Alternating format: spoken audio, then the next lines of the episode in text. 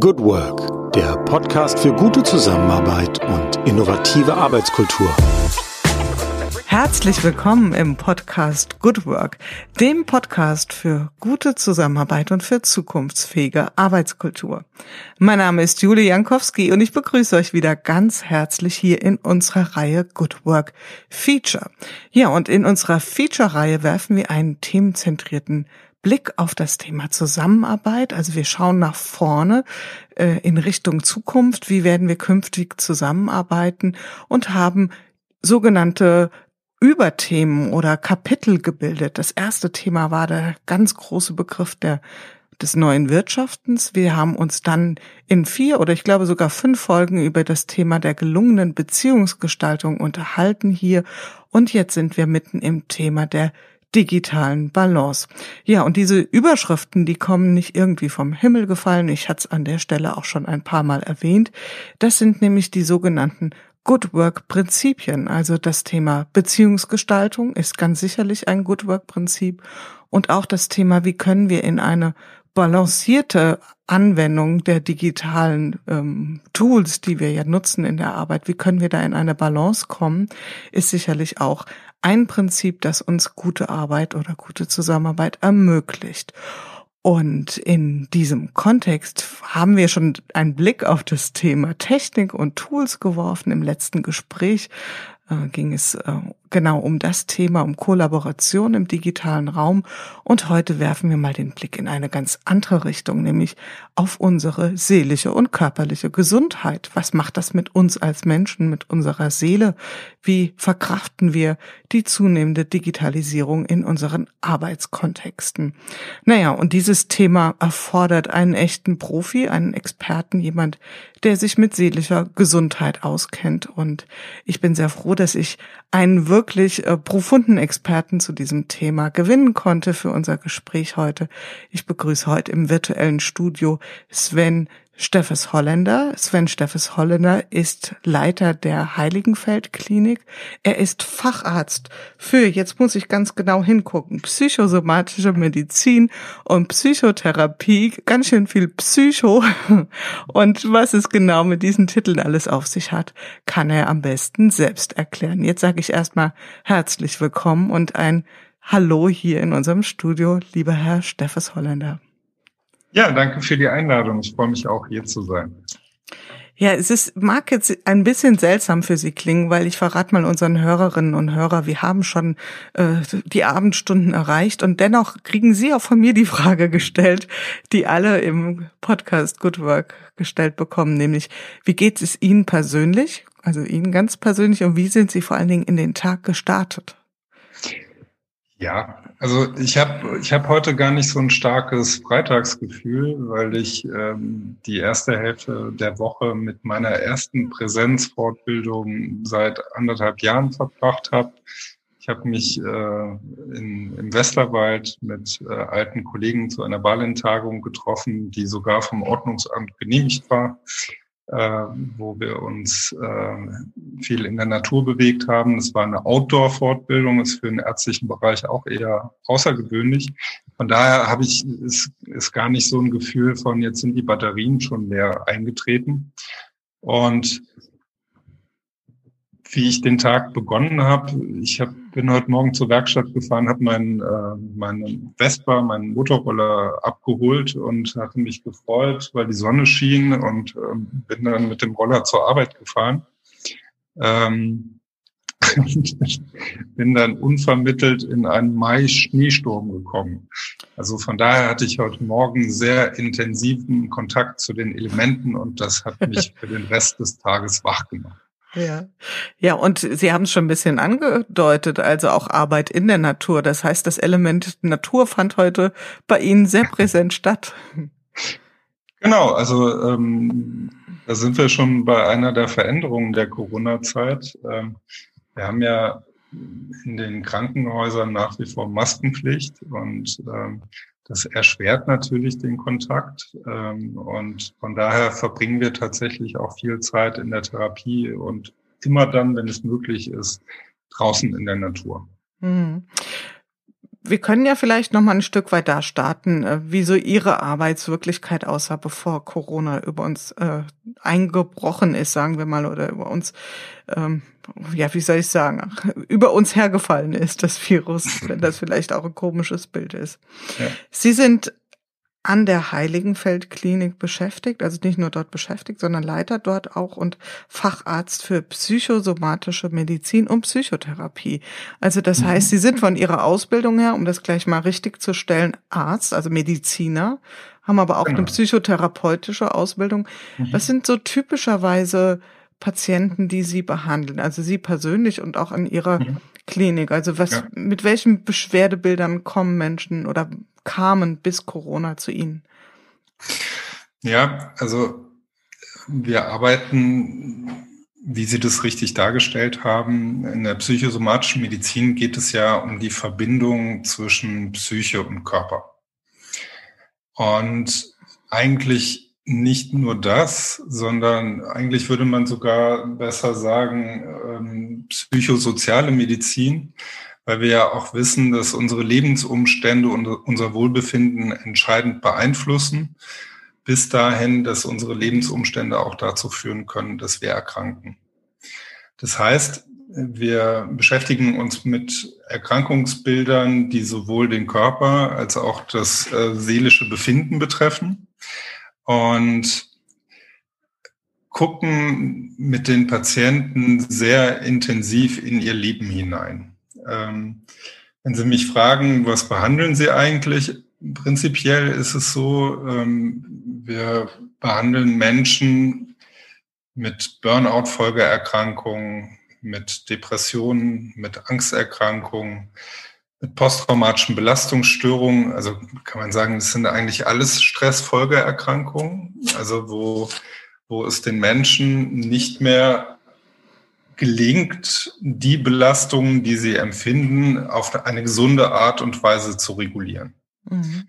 Und das bedeutet, wenn Menschen zu uns kommen, befinden sie sich in der Regel in Krisensituationen oder in Situationen, wo sie, und das ist, das fällt den meisten Menschen sehr schwer, wo sie sich eingestehen müssen, ich brauche Hilfe. Ich brauche Unterstützung. Ich kann ähm, ich kann das Problem mit den Mitteln, die mir gerade zur Verfügung stehen, nicht alleine lösen. Mhm. Und das können sehr unterschiedliche Kontexte sein. Das kann tatsächlich sein, der Klassiker, den Sie in Ihrem Podcast auch schon häufiger äh, behandelt haben, dass es den Beginn eines Burnout-Prozesses gibt. Das können natürlich auch äh, Mobbing- oder Ausgrenzungserfahrungen sein bei der Arbeit. Das können Verlusterfahrungen sein, die ich mache. Oder das sind oft auch Schwellensituationen, zum Beispiel beim Übertritt ins Erwachsenenalter, beim Übertritt ins Rentenalter oder auch die bekannte Schwelle, die in der Mitte des Lebens beginnt, wo ich nochmal für mich überprüfe, sind die Entscheidungen, die ich für mich in meinem Leben getroffen habe, eigentlich so passend? Die meisten beantworten die Frage dann mit, ja, so ganz stimmt es nicht und ich könnte noch mal ein paar Entscheidungen korrigieren und noch mal andere Wege einschlagen. Das ist natürlich in der Therapie auch ein häufiges Thema. Mhm. Jetzt sind Sie ja, wie, wie wir es jetzt schon betont haben, eine psychosomatische mhm. Klinik. Also das heißt, wir können ja vielleicht noch mal dieses Bild aufwerfen, Körper und Seele, das sind ja nicht äh, wie zwei Doppelhaushälften, die nebeneinander platziert sind, sondern das greift ja, würde ich mal vermuten, immer ineinander. Also meine Vorstellung wäre, dass wenn jemand an der Seele erkrankt oder eine, eine, eine Belastungssituation empfindet, dass das fast unweigerlich auch körperliche Symptome hat. Warum kommen Menschen ausgerechnet zu Ihnen in die Klinik. Ist da das Körperliche ein Leitmotiv? Also ist da der. Leidensdruck mhm. besonders groß oder ist das vielleicht einfach eine Empfehlung, eine Überweisung durch den mhm. behandelnden Hausarzt oder was ist sozusagen die Motivation, sich eine psychosomatische Klinik zu wenden? Also die Grundmotivation ist natürlich äh, die, ähm, wir haben ein Expertentum im Umgang mit psychosomatischen Erkrankungen. Es ist eigentlich ein historischer Fehler der Medizin, überhaupt zu unterscheiden zwischen Körper und Seele. Ne? Also unser Gehirn ist glücklicherweise mit dem Rest unseres Körpers verbunden. Das ist kein für sich äh, existierender Planet, der völlig unabhängig von den anderen Organen funktioniert. Und deshalb ist im Prinzip eigentlich jede Erkrankung eine psychosomatische Erkrankung. Das heißt, wenn ich ein schweres körperliches Leiden habe, wie eine Krebserkrankung, äh, hat das immer auch einen Effekt auf meine Psyche. Es hat immer auch einen Effekt auf meine Stimmung. Es kann Auslöser von Ängsten sein. Und genauso kann man, kann man den Zusammenhang auch umgekehrt bilden, dass man sagt, okay, wenn es mir wirklich schlecht geht, wenn ich unter einer Depression leide, dann ähm, habe ich natürlich, bin ich schmerzsensibler, schmerzempfindlicher, habe vielleicht auch Verspannungen, Kopfschmerzen, auch äh, unangenehmes Gefühl im Verdauungstrakt. Das heißt, diesen Zusammenhang gibt es eigentlich immer. Selbst wenn ich mir ein Bein breche und ein hochleistungsfähiger Mensch bin, wird das einen Effekt auf meine psychische Befindlichkeit haben in dem Moment. Das heißt, wenn Menschen zu uns kommen, also ich würde sagen, für die aller, allermeisten ist das erstmal ein schwieriges Unterfangen. Also Klinik ist mit vielen Klischees beladen. Die meisten erinnern sich dann an sowas wie einer flog übers Kuckucksnest oder ne, jemand äh, sitzt die Schwester mit den Kandidaten im Kreis und sagt ihnen, wie das Leben richtig funktioniert. Ähm, psychosomatische Klinik hat eigentlich, äh, wenn man so will, weniger so den klassischen Krankenhauscharakter ich würde sagen, es hat eher einen Hotelcharakter mit Krankenhausbetrieb. Und ähm, was, was ganz wichtig ist für uns ist, äh, da sind wir auch, äh, auch schon beim Thema Arbeit, ist, wir können als Mediziner, als Therapeuten eigentlich nur gute Arbeit leisten, wenn wir uns an dem Ort, an dem wir arbeiten, auch wohlfühlen. Also wir können für unsere Patienten kein äh, positives Rollenmodell sein wenn wir selber unsere Bedürfnisse missachten, wenn wir im Umgang miteinander äh, nicht respektvoll agieren, wenn wir uns gegenseitig ausgrenzen und schimpfen, dann, dann entsteht auch keine Atmosphäre, in der Menschen genießen können. Das heißt, es ist eine Aufgabe von uns, oder würde ich auch sagen, ist auch meine Aufgabe als Chefarzt, dafür zu sorgen, dass es gute Stimmung im Haus gibt. Also, dass die Menschen, äh, sowohl die Mitarbeiter als auch die Patienten und Patientinnen gerne hierher kommen und auch gerne ihre Zeit verbringen, ihnen die Ängste zu nehmen, diesen Schritt zu tun, äh, ihnen zu erleichtern. Also jeder kommt eigentlich erstmal mit einer Ambivalenz. Ist das richtig für mich? Tut mir das überhaupt gut?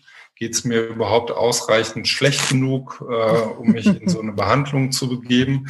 Das heißt, diese Fragen müssen am Anfang auch diskutiert werden und wir müssen auch gemeinsam darauf Antworten finden.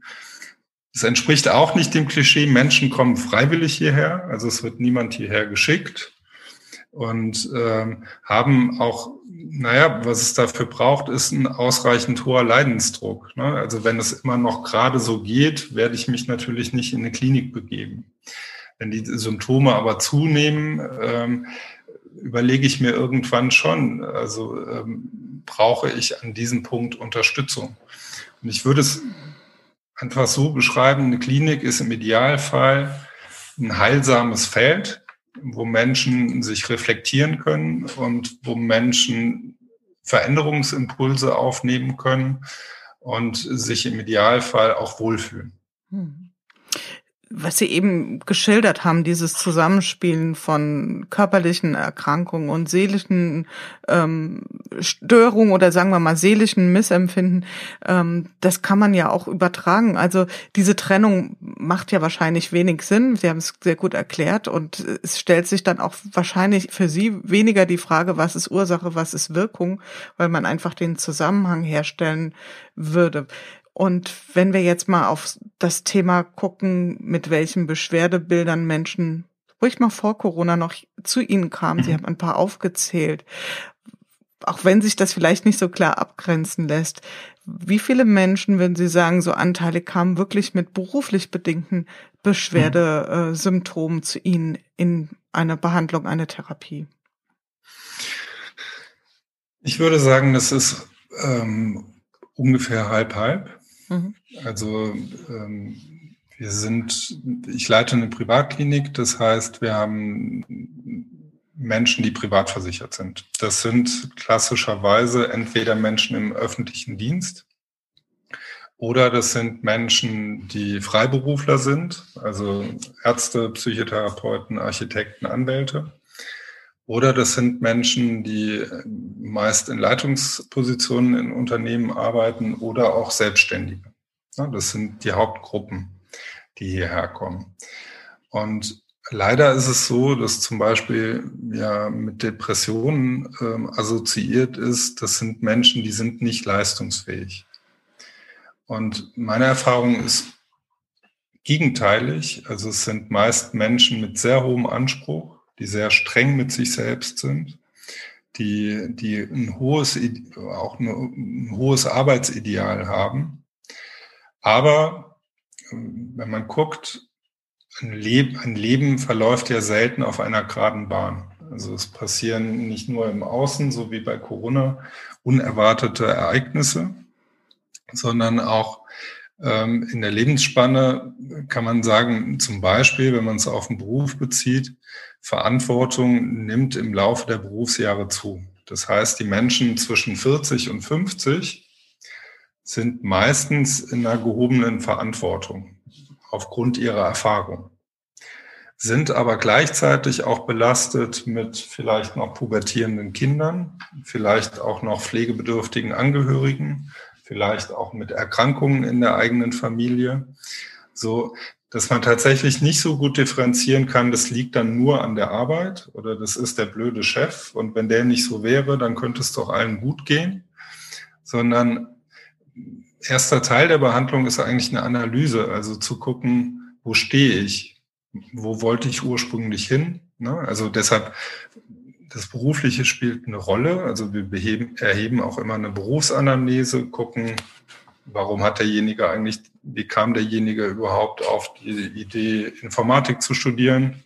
Na, was hat ihn damals motiviert? Oder warum ähm, kam jemand auf die Idee, Beamter zu werden? Ähm, na, was, was hat dabei eigentlich eine Rolle gespielt? Was war die Motivation? Ging es um Kontrolle und Sicherheit?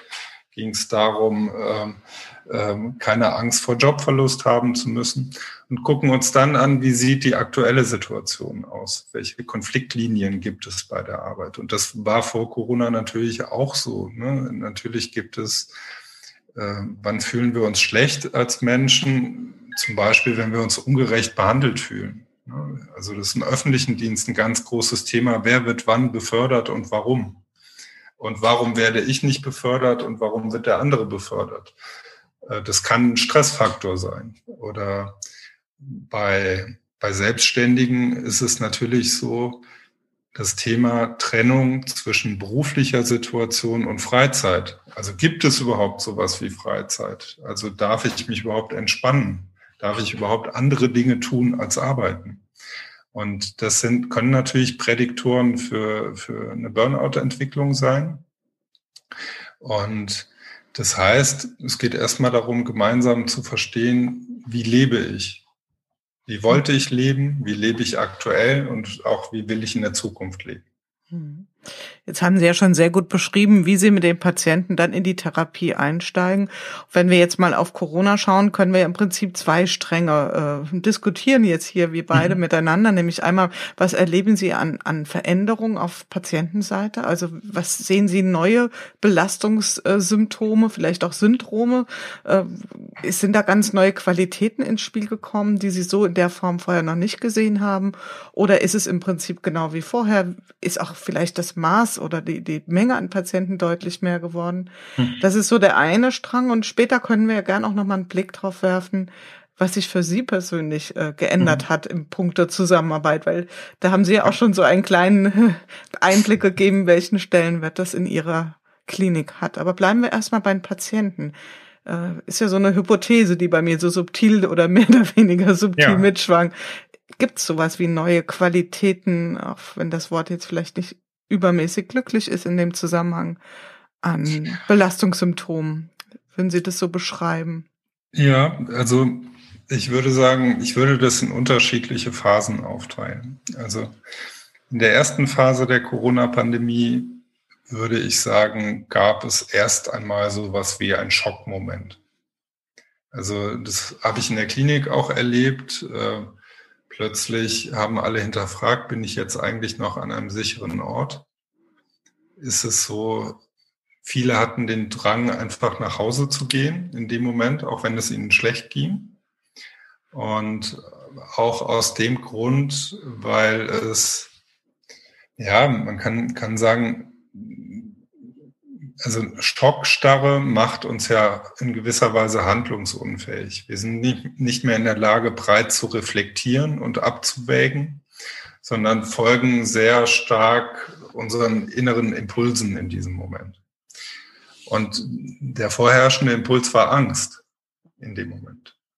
Und Interessant war ja auch zu beobachten, wie, wie adaptiert die Gesellschaft oder wie adaptieren Individuen mit der Krise. Ne? Also wie entsteht auch Normalität in der Krise? Wir können diesen Spannungszustand gar nicht äh, dauerhaft aufrechterhalten.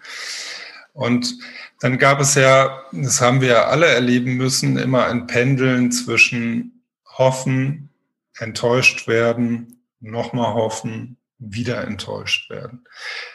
Und da muss man ja auch gucken, was macht das emotional mit uns allen.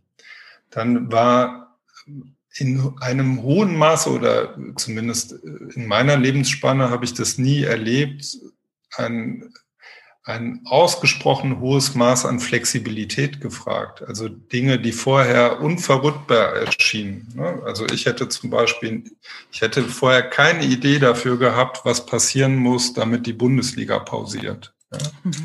Also, hätte ich mir niemals vorstellen können, dass es ein Ereignis gibt, was dazu zwingt, ähm, dass das öffentliche Leben äh, vollkommen zum Erliegen kommt.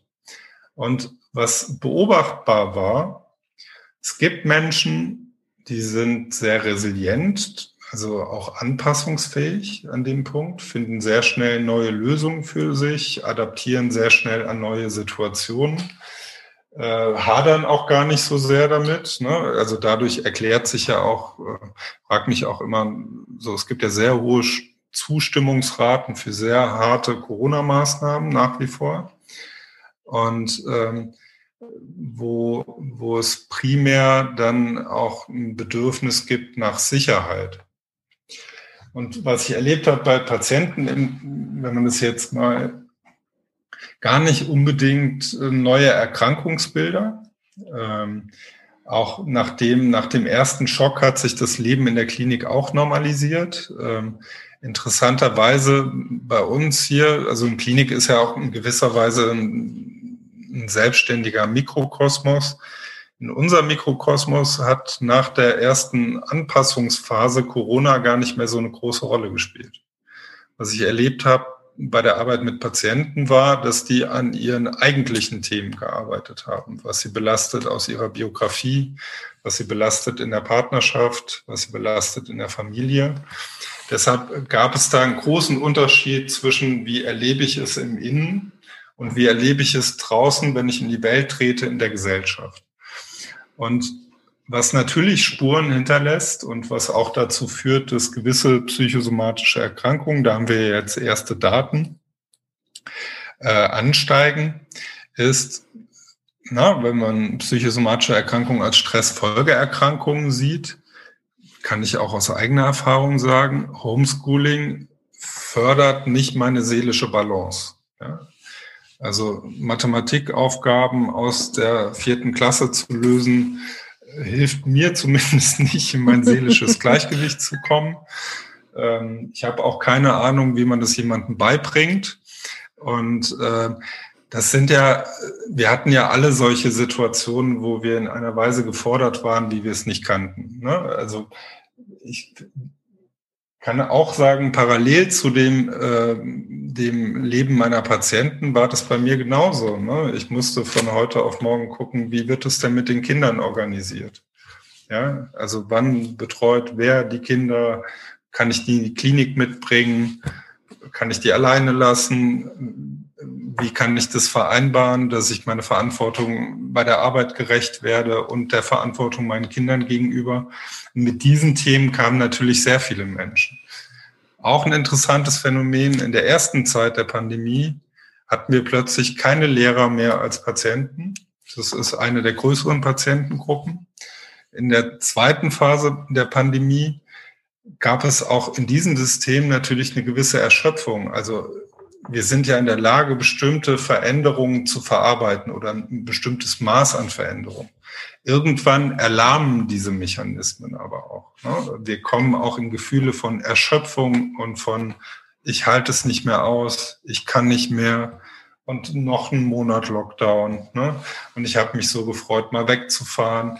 Also alles, was uns sonst auch in der Seele und im Körper stabil fällt oder vieles von dem, fällt ja weg oder muss sich mühsam zurückerkämpft werden. Und das spielt tatsächlich für die Erkrankungen, mit denen ich beruflich zu tun habe, eine große Rolle. Also weil was kann ich tun als Gegenmaßnahme? Ich muss meine Ressourcen pflegen, meine Kraftquellen, das, was mir tu gut tut. Das Leben ist ja auch ernster geworden. Also ist zumindest mein Eindruck. Es wird weniger gelacht als vorher. Ja, also auch in der Klinik Klinik hört sich ja erstmal an wie ein Ort, wo alle traurig sind, aber natürlich wird hier auch viel gelacht. Also ich würde sagen sogar, es wird genauso viel gelacht wie geweint. Und ähm, auch eine Veränderung, wir sind ja berührungsloser geworden. Ja, auch in der Klinik es mag vielleicht auch ein Klischee sein, aber wir machen hier auch Übungen, wo wir uns anfassen. Ja, also wo wir uns auch die Hand reichen, wo wir uns auch umarmen. Also äh, wo es auch, auch, auch eine gewisse körperliche Nähe gibt. Das ist ja mit Corona völlig weggefallen. Ja, das ist in einem Klinikkontext weggefallen, aber auch für uns als Gesellschaft. Also Leute werden ja auf der Straße schief angeguckt, wenn sie sich herzlich umarmen, ne?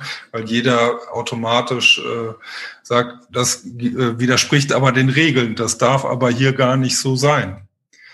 Und wenn körperliche Nähe fehlt, wenn Intimität fehlt, wenn Freundschaft fehlt, wenn Lachen fehlt, ist es natürlich nicht förderlich, äh, um eine Erkrankung zu bekämpfen. Hm. Was Sie jetzt so ausgeführt haben, kann ich 100 Prozent mitgehen. Ich habe, glaube ich, auch an anderer Stelle schon oft mal das Wort, äh, ich glaube, wir sind veränderungserschöpft ähm, verwendet, mhm. ja. Also das, um ja. das so ein bisschen in, in ein Wort zu packen.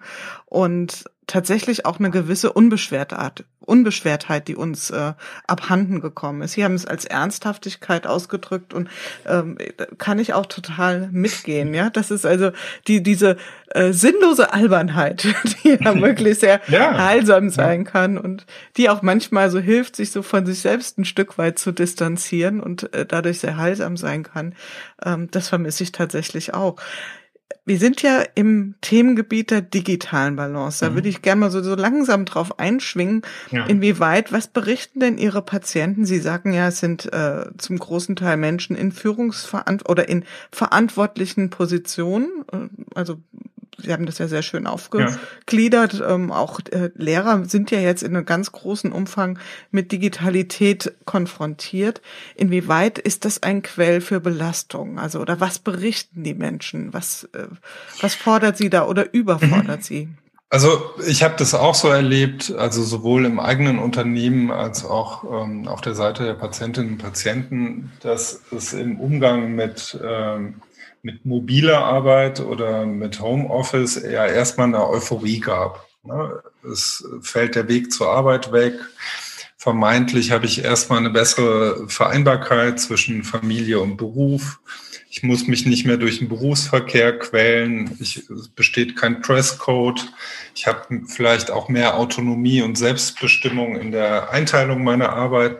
Na, das ist, waren ja erstmal Aspekte, die wir vor der Pandemie alle mit, äh, mit Arbeit von zu Hause assoziiert haben. Auch Arbeitgeber sehen das ja nicht nur negativ, ne? das ist ja auch eine Ersparnis von Bürofläche. Ähm, das äh, führt auch dazu, dass eher mehr gearbeitet wird als weniger. Und ähm, von daher gab es ja ähm, auf vielen Seiten erstmal eine Euphorie, aber die Euphorie war auch getragen von einer gewissen Naivität. was bedeutet das eigentlich wirklich, äh, wenn ich, äh, wenn ich keine klare Differenzierung mehr habe zwischen meinem Raum der Arbeit und meinem häuslichen Raum. Es ist ja so, als ob die wie eine Invasion der Arbeit in mein Wohnzimmer. Ne? Die ist plötzlich in mein Wohnzimmer, was vorher geschützt war, wo ich damit nichts zu tun hatte, eingedrungen. Und ein realistischeres Bild hat sich dann ergeben, als klar wurde, was bedeutet das? Also viele haben natürlich Erfahrung mit Bildschirmarbeit. Das ist jetzt nichts Neues.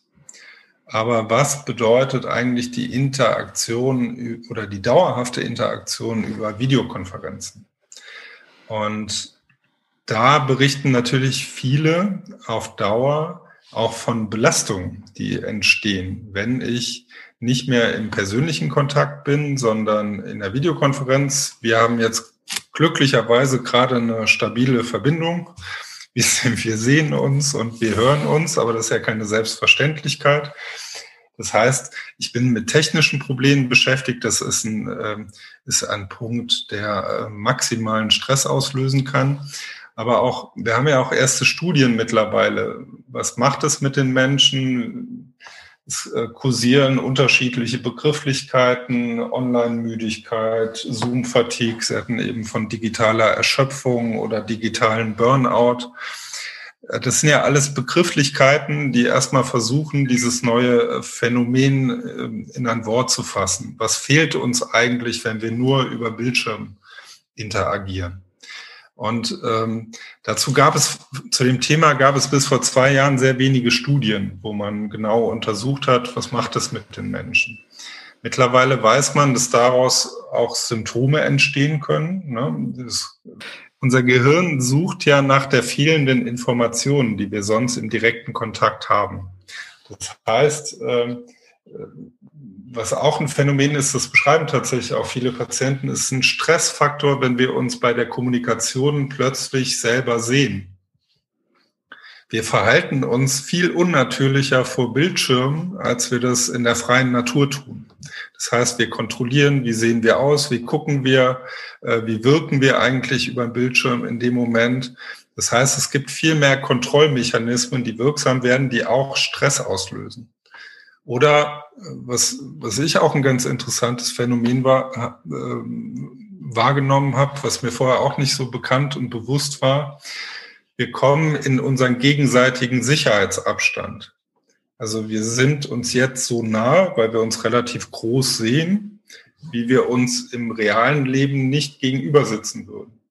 Das heißt, unsere Nahdistanz wird gestört. Ne? Also Menschen kommen in unseren Bereich. Wir haben ja alle ein natürliches Gefühl für einen hilfreichen Abstand ne? durch die digitale Kommunikation und das verwirrt das Gehirn tatsächlich auch, ist es aufgehoben. Ne? Und äh, wir sind, wir hängen eigentlich permanent gegenseitig im Intimbereich des anderen. Mhm. Also wir hängen uns echt auf der Pelle.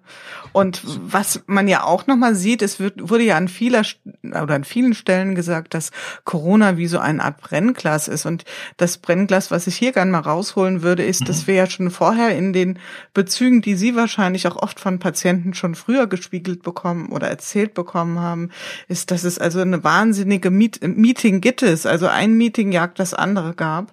Und jetzt unter Corona, diese, diese Instant Digitalization, ähm, haben die Menschen ja genau das, was sie vorher analog gemacht, einfach ins Digitale übertragen und sind jetzt total erstaunt, dass sie völlig erschöpft sind, dass sie den äh, Takt, den sie vorher schon kaum ausgehalten haben, jetzt auch noch mit den Hürden und mit den zusätzlichen Anstrengungen ins Digitale übertragen. Also ich glaube, wir, wir, wir spielen ja so ein bisschen, äh, wir tun mal so, als würden wir normal im Büro arbeiten und nutzen halt nur Zoom oder Skype dafür. Ja? Genau, das ist ein Trugschluss, das sehe ich auch so, da bin ich ganz auf Ihrer Seite und ähm, also auch, ich erlebe das auch bei uns selber in der Dauer der Meetings, ne? wenn man die eins zu eins überträgt, ohne zu lüften, ohne sich zu bewegen und ohne Pausen zu machen, ermüdet man halt deutlich schneller. Und ähm, ich halte uns aber als Menschen für lernfähige Systeme. Das heißt, wir werden äh, mit neuen Situationen auch neue Lösungen finden müssen. Und ich würde für mich selber behaupten, dass ich versuche, ein realistisches Maß zwischen äh, digitaler Euphorie, also äh, so die bedingungslose Huldigung der Vorteile der Digitalisierung und einer Verteufelung äh, dieses Mediums zu sehen. Also ich erlebe das natürlich auch als Arzt, kann man auch sagen, das verläuft eigentlich in mehreren Stufen. Es fing ja damit an, dass ähm, Patientinnen und Patienten die Möglichkeit haben, alle Erkrankungen zu recherchieren. Das war vor 20 Jahren ein Problem. Ne? Wenn ich zu einer speziellen Erkrankung etwas rausfinden wollte, muss ich mir in der Stadtbücherei ein äh, Exemplar bestellen oder ich konnte auch nicht einfach online ein entsprechendes Selbsthilfebuch bestellen, sondern das war sehr, sehr mühsam, an valide Informationen zu kommen. Mittlerweile ist es für jeden verfügbar.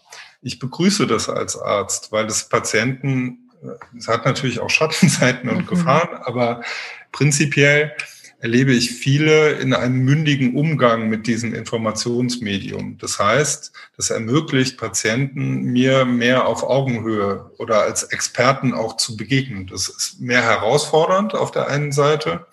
Ich finde aber gut, wenn meine Patienten informiert sind, wenn sie wissen, was los ist ja, und wenn sie diese Möglichkeit haben. Also na, wenn man das unter ein Schlagwort setzt, Demokratisierung von, äh, des Zugangs zum Wissen. Ne? Und das erlebe ich als einen sehr positiven Aspekt. Negativer Aspekt äh, bei Digitalisierung im Gesundheitswesen ist zum Beispiel, ja, über Google kann man ja bestimmte Buzzwords mit Werbung besetzen. Das heißt, wenn ich bestimmte Erkrankungsbilder google, bekomme ich mit einer sehr hohen Wahrscheinlichkeit zum Beispiel ähm, auch bei Depressionen oder bei posttraumatischen Belastungsstörungen, komme ich zufälligerweise auch sehr schnell auf die Websites von Pharmafirmen, die natürlich ihre Sicht der Dinge teilen, die jetzt nicht in allen Fällen ein valides Informationsmedium darstellen. Das heißt, äh, dieser Zugang zum Wissen wird gleichzeitig natürlich auch für Werbeträger genutzt und hat damit auch automatisch eine, eine problematische Seite. Ein Aspekt, der vorher nur eine Nebenrolle gespielt hat, ist ja Online-Therapie oder Online-Beratung. Mhm. Ich würde sagen, viele meiner Kollegen und würde mich da auch einschließen, haben eine gewisse Skeptik diesem Medium gegenüber, weil wir natürlich die Erfahrung machen, dass eine wirkliche Begegnung eine ganz andere Qualität hat als ein, eine Videoschaltung. Wir waren aber alle gezwungen zu lernen und uns mit Online-Therapie zu beschäftigen und äh, natürlich auch Erfahrungen damit zu äh, machen. Und was zum Beispiel ein positiver Aspekt ist von Online-Therapie, ist, dass sie auch in Orten verfügbar ist, wo weit und breit kein Arzt und kein Psychotherapeut wohnen. Das heißt, ich habe plötzlich Zugang zu Therapie, was mir sonst durch die Umgebungsfaktoren unmöglich gewesen wäre. Das finde ich einen sehr positiven Aspekt. Oder auch, wenn ich gucke, also Ganz wichtig in Kliniken ist die therapeutische Gemeinschaft, also das, was, was im Unternehmen auch wichtig ist, ne, dass es eine Form von Solidarisierung gibt, dass es eine Form von gegenseitiger Loyalität gibt, dass es Vertrauensbeziehungen gibt. Ja, bei uns nennt man das therapeutische Gemeinschaft. Und vielen Patienten ist es ein Anliegen, zumindest einen Teil davon mit nach Hause zu nehmen. Da, da man aber die Mitpatienten nicht einfach in den Koffer packen kann, ähm, ist es natürlich so, viele unserer Patienten nutzten webbasierte Möglichkeiten, im Kontakt zu bleiben, also in Form von Nachsorgegruppen. Ich kenne eine Gruppe von Patienten, die tanzen jeden Freitag äh, miteinander äh, vor dem Bildschirm und pflegen das auch als Ritual. Ja, das ist vielleicht nicht so wie gemeinsam in einem Saal tanzen oder in einem Raum tanzen, aber es ist, hat natürlich einen Aspekt von, wir machen das Beste aus der Situation oder wir versuchen, die positiven Aspekte, die das gibt, ähm, auch mit einzubeziehen. Von daher in, ganz interessante Zahl. Also es gab äh, von der von der Psychotherapeutenvereinigung eine Umfrage, wie viele möchten eigentlich jetzt in Zukunft, auch wenn die Pandemie äh, äh, dem Ende entgegengeht, noch äh, webbasierte Therapietools benutzen. Und da gab es die überraschend hohe Zahl von 85 bis 90 Prozent wollen das zumindest teilweise weiter nutzen. Hm. Also im Prinzip gespiegelt das, was wir auch auf Arbeitsebene sehen, wo ja die Menschen auch sagen, also ich würde auch gern künftig nicht komplett im Homeoffice sein, aber doch verstärkt auch auf die Möglichkeiten, die mir der digitale Raum bietet, zurückgreifen wollen. Also dass man vielleicht das jetzt auch als die Ergänzung, den Mehrwert sieht, vielleicht eine Balance schafft. Und ich frage mich gerade so, wenn ich auf die 100 Interviews aus der Corona-Chronik gucke, mhm. dann gibt es eine Sache, die alle Menschen gesagt haben, nämlich, dass sie echte Begegnungen vermissen. Das sogenannte Zwischenmenschliche. Und ich denke, eigentlich haben wir jetzt gerade etwas zwischen uns Menschen, nämlich die Digitalität, die uns ein Stück weit trennt. Was ist es das, was uns trennt? Und anders gefragt, lernen wir gerade diesen, diesen Gap zu überwinden, den wir ja im Digitalen haben? Also kriegen wir so eine Art Feinstofflichkeit hin? Trainieren wir uns da dran oder ist das eine Grenze, die wir nie überschreiten können? Also Stichwort auch Empathie, das ja. ist ja die Grundlage ihrer Arbeit. Also genau. diese, diese Feinfühligkeit, lernen wir das gerade? Also haben Sie das Gefühl, Sie sind da auch kompetenter an der Stelle geworden? Hm. Also, was es ja mit sich gebracht hat, ist, dass viele Menschen ein stärkeres Bewusstsein für das Wesentliche haben. Also würde das den Unterschied zwischen was ist scheinbar wichtig und was ist wirklich wichtig. Also auch in dem Sinne, dass äh, wenn wir eingeschränkt sind und durch Krankheit bedroht sind, Luxusgüter uns nicht glücklich machen. Dass die Bedeutung von Shopping ähm, untergeordnet ist. Dass, ähm, dass tatsächlich das Protzen mit Auslandsreisen äh, bei Instagram, äh, wenn das mein wesentlicher Punkt vorher war und ich dann plötzlich wieder auf mich selbst zurückgeworfen bin, in meinem Leben, was zu Hause stattfindet, da bin ich ja, wir sind ja viel weniger abgelenkt im Leben. Wir sind viel mehr auf uns selbst zurückgeworfen, viel mehr mit uns selbst. Also ähm, das, was man Selbstdistanz nennt, das ist ja in dem Maße gar nicht möglich im Moment. Und was die reale Begegnung angeht, ich würde, ich würde jetzt gar nicht sagen, dass es nicht möglich ist, auch über eine internetbasierte Lösung sowas wie Nähe zu spüren. Also ich, wenn, wenn ich mit Ihnen im Gespräch bin, fühle ich mich Ihnen nicht fern. Es ist nicht das gleiche Gefühl, wie wenn Sie neben mir im Raum sitzen, ich Sie vollständig wahrnehme, aber ich bekomme ja einen Ausschnitt von Ihnen mit. Ich bekomme Ihre Stimme mit, ich sehe ihre Augen, ich sehe, wie sie schmunzeln oder lächeln. Und natürlich entsteht auch auf die Art und Weise eine Verbindung zwischen Menschen. Was ich aber im Kontrast erlebe, ist tatsächlich, viele Menschen fühlen sich aktuell in der Klinik erleichtert, weil diese Form von Gemeinschaft, die wir hier haben, erlebt man ja sonst draußen nirgendwo. Das heißt, wir hatten sicherlich eine der größten Silvesterfeiern des Landes, ja, also wo, wo zwar Abstand gehalten wurde und äh, aber es waren viele Menschen anwesend und haben zusammen dieses Fest begangen. Ja? Äh, und das hat den meisten ganz gut getan in dem Moment.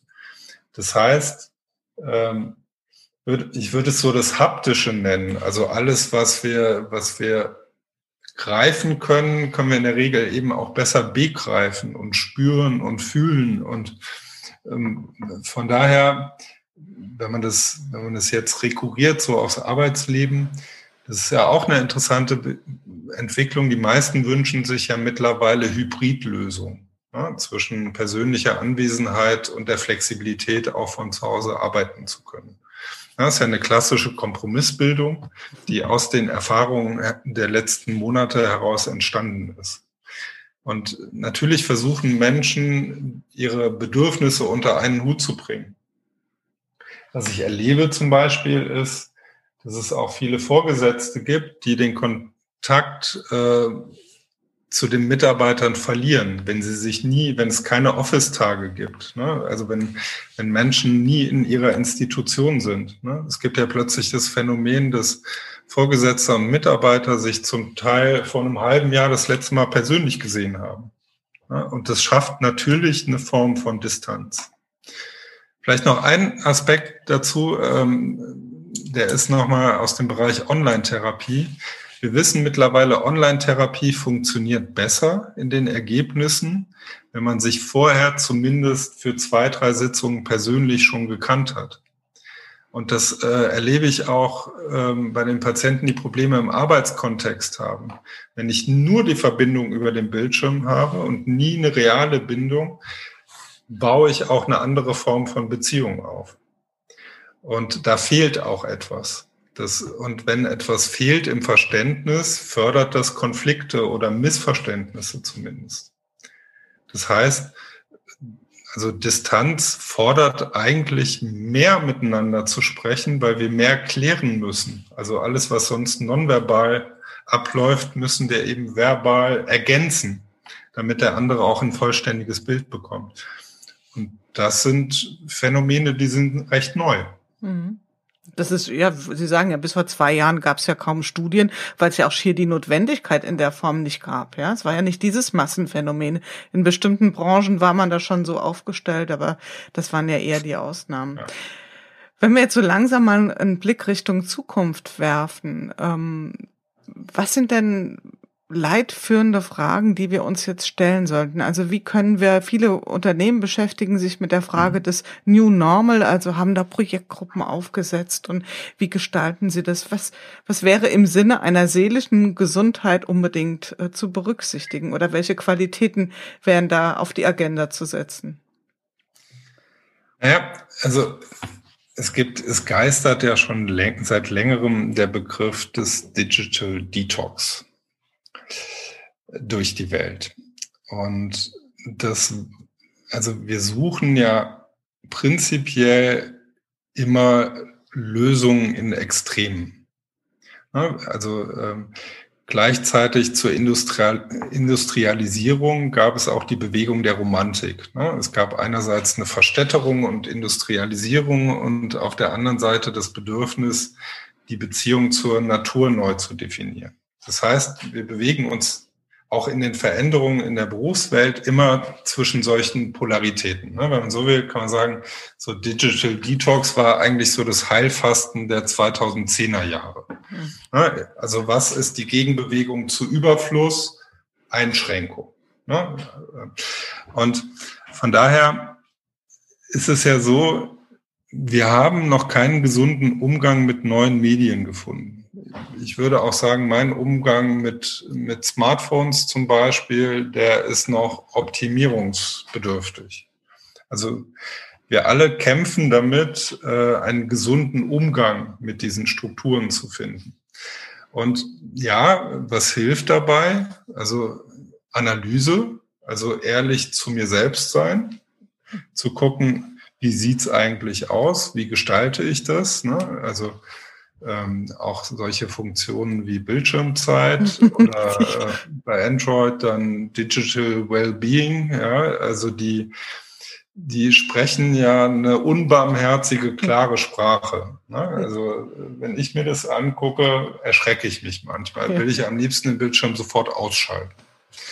Und von daher, unser Gehirn arbeitet ja so, wir sind alle Informationsjunkies. Ne? Also im 19. Jahrhundert war das schnell zu befriedigen. Da gab es eine begrenzte Anzahl von Informationen, die zur Verfügung stand, die wir unserem Gehirn zur Befriedigung anbieten konnten. Mittlerweile ist die Zahl unbefriedigt und äh, wir wissen ja mittlerweile auch mehr, wie solche, wie solche Mechanismen funktionieren mit den Mitteilungen, ne, dass wir sehr stark auf Nachrichten in den sozialen Medien reagieren, dass wir, wenn das Handy bimmelt, große Schwierigkeiten haben, äh, nicht dran zu gehen oder wegzugucken oder nicht auf die Benachrichtigung zu schauen. Das heißt, wir müssen plötzlich äh, einen Umgang finden, mit, also das ging mir auch so am Anfang der Pandemie. Ich habe mich wirklich den ganzen Tag über informiert, immer weiter informiert, informiert, informiert. Es hat jetzt weder zur Beruhigung beigetragen, noch habe ich mich in irgendeiner Weise wohler dadurch gefühlt. Mein Gehirn hat aber trotzdem danach verlangt. Dann merke ich natürlich irgendwann, so geht's nicht weiter. Ich kann das nicht durchhalten. Es gibt noch andere Dinge im Leben, äh, außer Information. Und von daher, ich erlebe das, äh, wir, wir haben ja keine Pauschallösungen auch für Patienten, sondern erarbeiten praktikable Lösungen mit den Patienten. Bei der Smartphone-Nutzung, ne, also wir haben ja in der Klinik auch die Schwarmintelligenz zur Verfügung. Das heißt, wir können auch in Gruppen miteinander erarbeiten, wie können wir das eigentlich anders machen. Wie, ich bin mir auch sicher, dass es in den nächsten Jahren, ähnlich wie in der Zeit der Industrialisierung, einen starken Trend in die Richtung zum wahrhaftigen Leben, zum mich selber im, auch auf einer körperlichen Ebene spüren geben wird dass es plötzlich hip wird. Äh, da haben wir jetzt schon einen Vorgeschmack aus der Not heraus bekommen, zu wandern. Ja? Also das ist äh, total ähm, plötzlich ähm, Menschen fahren ja wieder in die Wälder, steigen auf die Berge, wo sie nur können, äh, weil es Luxus ist, nicht erreichbar zu sein. Das ist der größte Luxus, den wir uns vorstellen können, ist zwei, drei Tage offline zu sein. Und ähm, mit dieser Thematik beschäftigen sich ganz viele Menschen. Also viele haben ein Bewusstsein dafür mittlerweile, da könnte ein Problem sein. Viele haben noch keine wirklich umsetzbaren Lösungen. Und auch, auch der Aspekt, finde ich, spielt sich für das Individuum ab und auch für uns als Gesellschaft. Und auch für mich als Arbeitgeber, äh, oder nicht selber der Arbeitgeber, aber in leitender Position, erfordert es die Kommunikation. Was erwarte ich eigentlich, wann wird eine Mail beantwortet? Erwarte ich, die wird in fünf Minuten beantwortet oder freue ich mich, wenn die im Laufe der Woche beantwortet wird?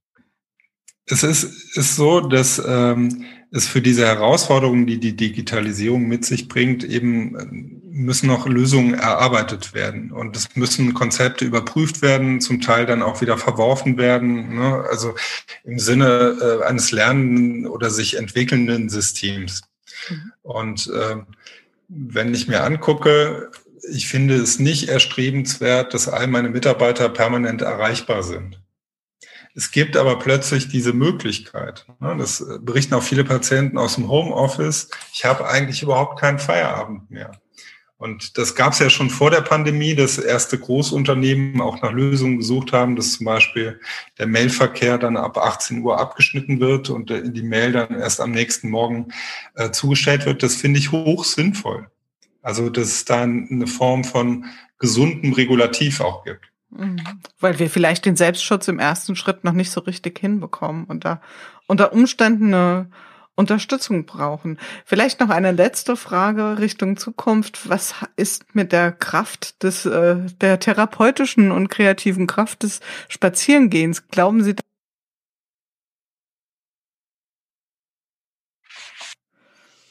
Ja, also ich hätte auch nicht gedacht, dass Spazierengehen jemals zur Trendsportart wird. Ich würde auch von mir selber sagen, ich war wirklich noch nie in meinem Leben so viel spazieren wie in den letzten anderthalb Jahren, sowohl beruflich als auch privat.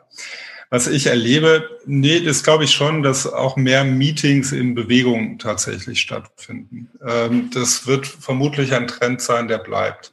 Es wird, also ich erlebe das auch in Therapiegesprächen als sehr förderlich. Also äh, körperliche Bewegung bringt auch die Gedanken in Fluss, macht oft auch kreativer, äh, entstresst ja auch in dem Moment, als wenn wir in, einer fest sitzenden ähm, Position sind. Also ich, ich glaube und hoffe, dass das tatsächlich etwas ist, was bleibt, weil alle, glaube ich, auch die positiven Effekte erleben. Sie sind, vermute ich mal, ein Mensch, der sich äh, tiefe Gedanken macht, zumindest habe ich Sie so erlebt. Und äh, vielleicht haben Sie eine, eine Empfehlung, eine Art Tipp, etwas, was Sie besonders inspiriert, ein Buch, ein Artikel in letzter Zeit, was Sie gelesen haben rund um unser Themenkomplex, vielleicht auch ein Podcast, was auch immer. Gibt es da etwas, was Sie mit unseren Hörerinnen und Hörern gerne teilen würden. Ja, also ähm, es gibt tatsächlich ein Buch, ähm, mit dem ich, das ist schon zwei, drei Jahre alt, aber mit dem habe ich mich in letzter Zeit nochmal intensiver beschäftigt. Das heißt, ähm, digitale Erschöpfung, ähm, wie wir die Kontrolle über unser Leben wiedergewinnen können. Das von Markus Albers ist, glaube ich, 2018 erschienen. Kann, kann man heute sagen, äh, prophetische hm. Kräfte waren da wirksam, weil da viele Problematiken schon vorskizziert wurden, die, die dann tatsächlich auch eingetreten sind. Ähm, ich beschäftige mich natürlich auch viel mit Themen, die einen psychotherapeutischen Kontext haben. Ähm, ein Podcast, den ich in letzter Zeit sehr häufig gehört habe, ist die Autobahnuniversität äh, aus, vom Karl Auer Verlag. Ähm, da ist, ist eine Sammlung von, äh, von Vorträgen und äh, Inspirationen äh, so aus dem Bereich. Also Psychotherapie hat ja auch eine enge Verbindung zur Philosophie ähm, wo, wo es auch eine Auseinandersetzung mit Themen der Zeit gibt. Und mein Lieblingswirtschaftspodcast ist tatsächlich auch der von Brand 1, den höre ich auch sehr gerne, wo, wo dann nochmal Themen aus dem Heft vertieft werden. Mhm. Ähm, wenn ich noch ein therapeutisches Buch empfehlen darf, dürfen Sie natürlich. Meiner Allzeit Lieblingsbücher. Das hat einen ganz einfachen Titel, das heißt, äh, komm, ich erzähle dir eine Geschichte. Mhm. Das ist von einem argentinischen Therapeuten, von Jorge Bucay. Und ähm, der, das ist äh, ganz einfach erzählt, das ist ein äh, älterer Therapeut, ein junger Mann kommt zu ihm, stellt ihm so ähm, Fragen zu Themen des Lebens und der hat alles erlebt und weiß alles und kennt zu allem eine Geschichte. Und das ist vielleicht auch ein Aspekt, der jetzt in der Zeit, wo Familien wieder mehr zusammenrücken, zum Tragen kommt, arbeite in der Therapie auch sehr gerne mit, lieber als mit Diagrammen und Tabellen, mit Geschichten, die eben auch unsere Vorstellungskraft und äh, Fantasie anregen. Wir sind am Ende angekommen. Eine allerletzte Frage, lieber Herr ja. Steffes Holländer. Und dann haben wir uns, glaube ich, auch beide den Feierabend verdient die berühmte gute Fee, wenn die äh, auch für Sie persönlich einen Wunsch übrig hätte, was würde, was, wie würde der Wunsch aussehen in Bezug auf vielleicht auch das Thema digitale Balance? Was wäre so Ihr persönlicher Wunsch für Na, sich selbst glaub, oder auch für äh, ja für das Thema insgesamt? Na, ich glaube, was für mich im Privaten und auch bei der Arbeit wichtig ist, ist, dass Leben sinnstiftend sein muss. Also wir müssen den Sinn hinter den Dingen verstehen. Und ich glaube, ähm, das ist ja tatsächlich auch etwas, was wir von der nachfolgenden Generation lernen können, wo es nicht mehr nur darum geht, überhaupt eine Beschäftigung zu finden, sondern wo es das intensive Bedürfnis danach gibt, dass das auch einen Zweck erfüllt, dass das auch einen tieferen Sinn hat. Und da würde ich mir tatsächlich, äh, wenn ich einen Wunschfreiheit äh, frei hätte, wünschen, dass das tiefer nicht nur in Unternehmen, sondern in uns allen auch wieder wirksam äh, sein kann. Auch ähm, ich finde es immer so schade, wenn der Begriff der Spiritualität so in die esoterische Ecke auch gesteckt wird, äh, sondern ich begreife das eher als etwas von tieferem Bewusstsein. Und äh, das erleben wir ja auch als Trend im Sinne von Unternehmenskultur. Ne? Also dass äh, Unternehmen sich auch in die Richtung aus, äh, dass sie äh, flexiblere Systeme anbieten müssen, um überhaupt noch attraktiv zu sein. Und äh, das wird, glaube ich, auch ein ganz wesentlicher Aspekt im Sinne von Good Work oder New Work oder ähm, den, äh, den Unternehmen auch zukünftig Arbeitnehmerinnen und Arbeitnehmern äh, zur Verfügung stellen müssen. Okay, das war ein wunderbares Schlusswort. Das lasse ich gerne so stehen. Ich bedanke mich ganz herzlich für Ihre Zeit, für Ihre tiefen Gedanken, für das Teilen ähm, der Einsichten in das Leben in der Klinik, aber vor allen Dingen auch, was ihre Patienten berichten. Ich glaube, da können wir ganz viel draus übertragen, auch ganz viel draus lernen äh, für das Thema gute Zusammenarbeit und vor allen Dingen zukunftsfähige Arbeitskultur. Von daher, ich danke Ihnen herzlich. Bleiben Sie gesund und äh, alles Gute für Sie. Vielen Dank, hat mir Spaß gemacht. Ja, das war's wieder in unserem Podcast Good Work, dem Podcast für gute Zusammenarbeit und für zukunftsfähige Arbeitskultur. Wir schauen ganz genau hin, was gerade passiert in unserer Arbeitswirklichkeit und welche Form von Arbeitszukunft wir jetzt gerade in diesem Moment gestalten. Wenn euch das interessiert, das Thema, wenn euch die Art der Gespräche gefallen, schaltet wieder ein. Es gibt noch eine ganze Reihe von neuen spannenden Gesprächspartnern und von vielen Folgen, die wir hier in dieser Serie produzieren werden. Bis dahin, passt gut auf euch auf, eure Jule Jankowski.